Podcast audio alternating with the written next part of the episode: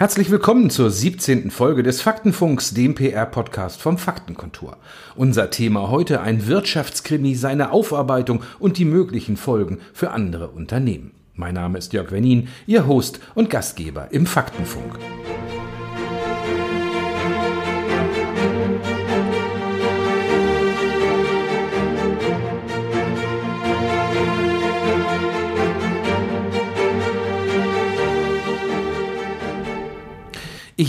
Meinem Land und Europa und weiter, ich werde meine Pflichten weiter erfüllen. So Felix Hufeld, der BaFin-Präsident am Mittwoch auf dem Handelsblatt Bankentag. Also keine Rede vom Rücktritt wegen zu lascher Prüfung im Fall Wirecard.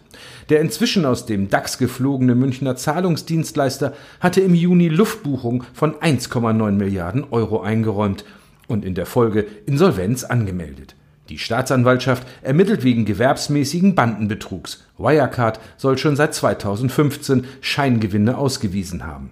Teile des Vorstandes sitzen in U-Haft und nach dem Ex-Vertriebsvorstand Jan Marsalek fahndet inzwischen das BKA.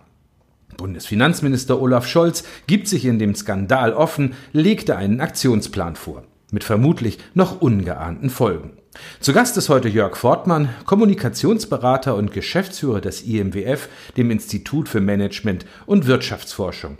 Herr Fortmann, wie will Olaf Scholz seinen Kopf denn noch aus der Wirecard-Schlinge ziehen? Also er hat es ja versucht, indem er offensiv nach vorne geht, ähm, Aufklärung verlangt und ähm, jetzt auch äh, Maßnahmen ergreifen möchte, dass sich Wirecard nicht wiederholen kann. Ähm, mit dieser Offensivstrategie versucht er darüber hinwegzutäuschen, dass in seinem Verantwortungsbereich maßgeblich Fehler gemacht wurden. Man muss sich das auf der Zunge, äh, Zunge zergehen lassen. Die Financial Times hat äh, weit über ein Jahr vorher intensiv berichtet, dass es Missstände bei Wirecard gibt ähm, und das Ministerium und die äh, angeschlossenen Behörden haben nicht hinreichend darauf reagiert. Der Kanzlerkandidat der SPD gerät damit arg unter Druck. Diese Woche wurde auch ein parlamentarischer Untersuchungsausschuss im Bundestag berufen. Wie riskant ist das für den Kanzlerkandidaten Olaf Scholz? Ja, in Ihrer Frage schwingt schon, ich sag mal, die unheilige Kombination mit. Also äh, Olaf Scholz ist Finanzminister und Kanzlerkandidat der SPD. Wir werden nun leider erleben, dass ein sehr hässlicher Mechanismus einsetzt, den wir aus der Politik kennen. Die anderen Parteien werden sich nicht die Gelegenheit entgehen lassen, äh, Olaf Scholz als Kanzlerkandidaten zu demontieren. Ich möchte auch fast meinen, dass äh, Kanzlerin Merkel da ihre schützende Hand nicht mehr über Scholz wird halten können. Also werden die anderen Parteien den Untersuchungsausschuss benutzen, um den Kanzlerkandidaten zu demontieren. Das finde ich persönlich als Bürger ein bisschen bedauerlich, weil ich dann doch ein bisschen den Eindruck habe, es geht nicht um Sachaufklärung und die wäre an dieser Stelle sehr wichtig, sondern um die Demontage eines Kanzlerkandidaten. Nun hat Olaf Scholz ja einen 16-Punkte-Plan in seinem Ministerium vorgestellt. Äh, in dem 16-Punkte-Plan steht ja drin, dass ähm, es in Zukunft gewünscht ist, Informationen von Whistleblowern aus den Betrieben zu bekommen. Was könnte das bedeuten für die Zukunft, wenn ein Unternehmen nicht so ganz sauber arbeitet? Äh, Whistleblower sind äh, für die Politik äh, ein ganz wesentliches Element, um ein Phänomen in den Griff zu bekommen, was Politiker subjektiv hochärgerlich empfinden. Aus Sicht der Politik ähm, herrscht die Empfindung vor, da draußen seien große Unternehmen, die rumsaubeuteln und man bekommt sie nicht in den Griff. Also hat man sich jetzt ganz unterschiedliche Dinge ausgedacht. Eines ist, dass jetzt Whistleblower wichtig werden sollen. Äh, es gibt schon ähm, aus der Europäischen Union heraus einen Schutz von Whistleblowern, aber ähm, das funktioniert in Deutschland nicht wirklich gut. Ähm, nun sollen Whistleblower nochmal gestärkt werden. Und das ist durchaus schwierig für Unternehmen. Denn äh, große Unternehmen sind jetzt gefordert, alles zu unternehmen, damit die Voraussetzungen fürs Whistleblowing nicht erfüllt sind. Denn wann ist Whistleblowing rechtmäßig? Dann, wenn derjenige oder diejenige im Unternehmen nicht gehört wurde. Umgekehrt heißt das, wenn ich keinen Whistleblower haben möchte, zumindest keinen rechtmäßigen, dann muss ich im Unternehmen eine Struktur schaffen, dass ein Whistleblower sich bemerkbar machen kann, dass seine Vorwürfe geprüft werden, er also mit seinem Anliegen hinreichend gehört wird und damit kein Recht hat, mit seinem internen Wissen nach draußen zu gehen. Das ist die allererste Herausforderung.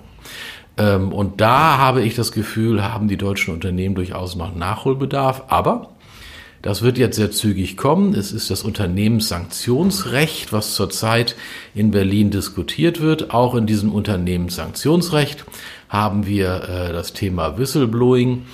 Ähm, und da ist es zum Beispiel so, dass der Staat sich einer hässlichen Geschichte entledigt der Staat, die Justiz fühlen sich überfordert, die großen Skandale aufzuklären. Das heißt, die Unternehmen werden verpflichtet, jedweden vermeintlich kriminellen Vorgang im Unternehmen ernst zu nehmen, selber aufzuklären.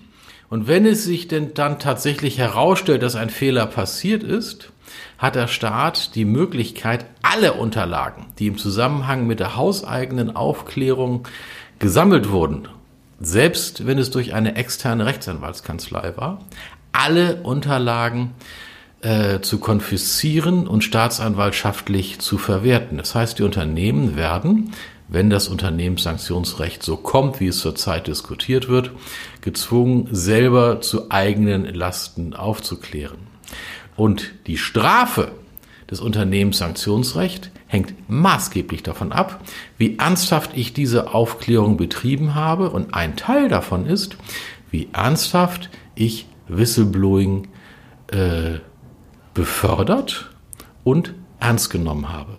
Wenn ich das nicht getan habe, dann muss ich mit enormen Strafen rechnen, die mitunter so weitgehend sind, dass es sogar sein könnte, dass Unternehmen daran kaputt gehen. Das öffnet aber ja Denunzianten Tür und Tor. Ich kann mich über das Mittagessen in der Kantine beschweren.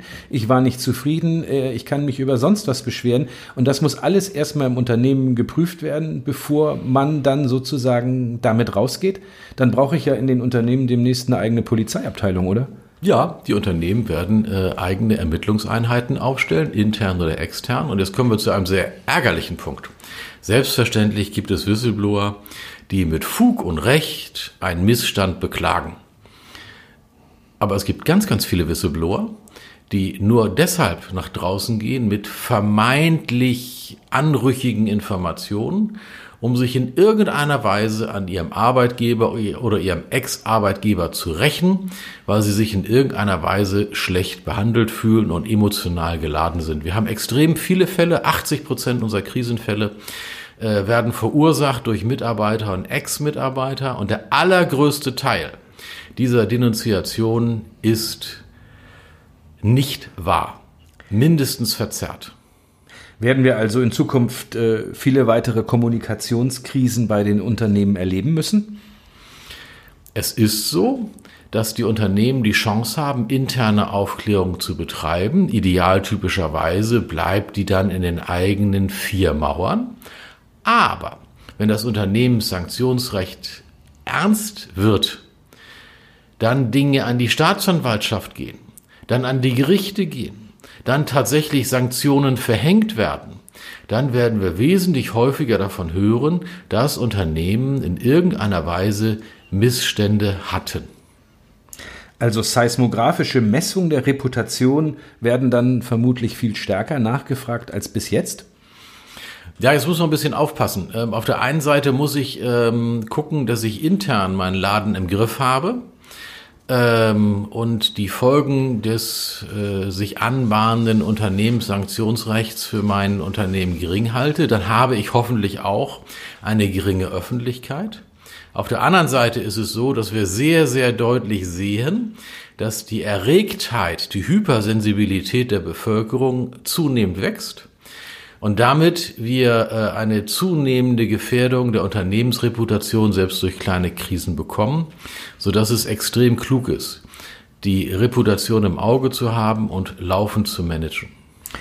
Vielen Dank, Herr Fortmann. Wir sind gespannt, wie sich denn der Fall Wirecard hier weiterentwickeln wird und ob jetzt Whistleblower für mehr Arbeit in der Krisenkommunikation bei uns sorgen werden.